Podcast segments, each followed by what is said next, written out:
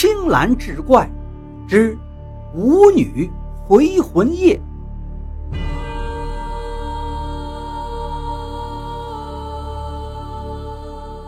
话说白家镇，一个深秋的下午，温暖的阳光被秋风一扫，渐渐的就淡了下来。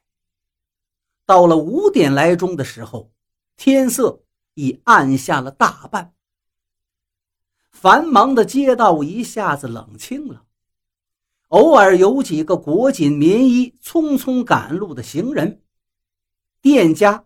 也着手收拾铺子了。在这个镇子里，才是最大的白家，此时却是好一番热闹。横跨白家镇半条中心街的白家大院，人来人往。院子外头，几个仆人正张罗着挂新灯笼。院门口的街道。早已经被打扫得干干净净，一片枯叶也没有。偶尔经过白家大院的人看到这幅景象，心里都明白，今天晚上怕是有大人物要来。白家老爷白兆喜是县城商会的会长，日本人眼里的大红人市井流言都说，连县长都要给白老爷七分面子。除了日本人，白老爷在这东吴县那是跺跺脚，整个县城得抖三抖的。更熟悉白家的人，他们却知道，白家大院此时的热闹太过蹊跷了，因为今天。正是那白兆喜唯一的女儿白淑贤的头七，有哪个当爹的会在女儿头七的日子里张灯结彩、披红挂绿呢？更何况白兆喜并没有其他的子嗣，白淑贤从小就是他的掌上明珠。在他十八岁那年，白兆喜。还让女儿跟着表哥远渡重洋留学了四年，上个月方才回国。七天前，白兆喜带着女儿淑贤去拜访驻扎在县城的日本旅团长松田武夫。松田武夫一贯好色，他在东吴县城待了这一年多。城里大户人家的小姐，被他糟蹋的不知有多少。遇到年轻美貌又留过洋的白淑贤，他岂肯轻易放过呀？白淑贤被松田糟蹋之后，当晚就在县城客栈里服毒自杀。白兆喜这一顿哭天抢地，眼泪都快流干了。可是人死不能复生啊！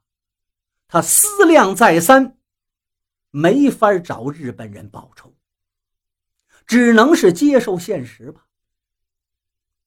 找人偷偷的带着淑贤的尸体回到了白家镇，寻了一处隐秘的风水之地，把女儿给葬了。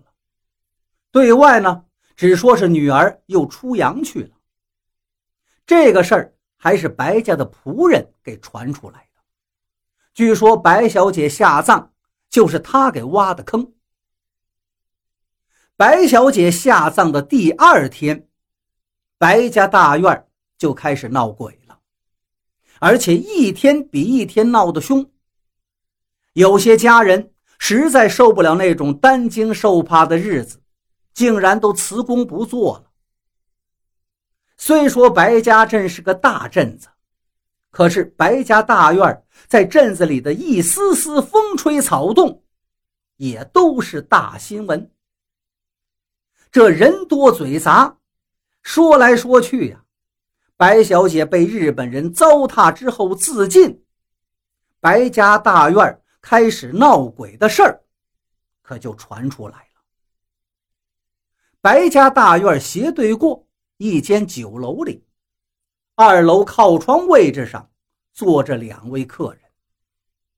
他们举杯对饮的时候，都会偷眼瞟一下街面上的动静。二人当中，一个是体型富态的中年人，中年人对面的是一个年轻人。年轻人虽说长得平时普通，一双眼睛却颇为凌厉。酒楼的常客都知道。那位富态的中年人，就是这家酒楼的老板，姓马。而这个年轻人，却是很少见的生面孔。年轻人饮了半口酒，道：“白兆喜，真他妈不是东西！女儿都做了冤鬼了，他还给日本人卖命！”呸马老板却压低声音道：“王老弟，这事儿啊，你说谁能不生气？自己女儿被日本人害死，为了区区的荣华富贵，连女儿头七都不过，就大摆宴席迎接凶手，禽兽也不过尔尔啊！”年轻人沉声道：“这种人留在世上。”只能祸害子孙了。说着，他用手轻轻的比了一个抹脖子的动作。店老板却轻轻的摇了摇头。这时，街道上忽然响起了一阵急促的摩托车声，整齐的脚步声紧跟着响彻街头。两个人知道，白兆喜等候的贵宾。就要到了。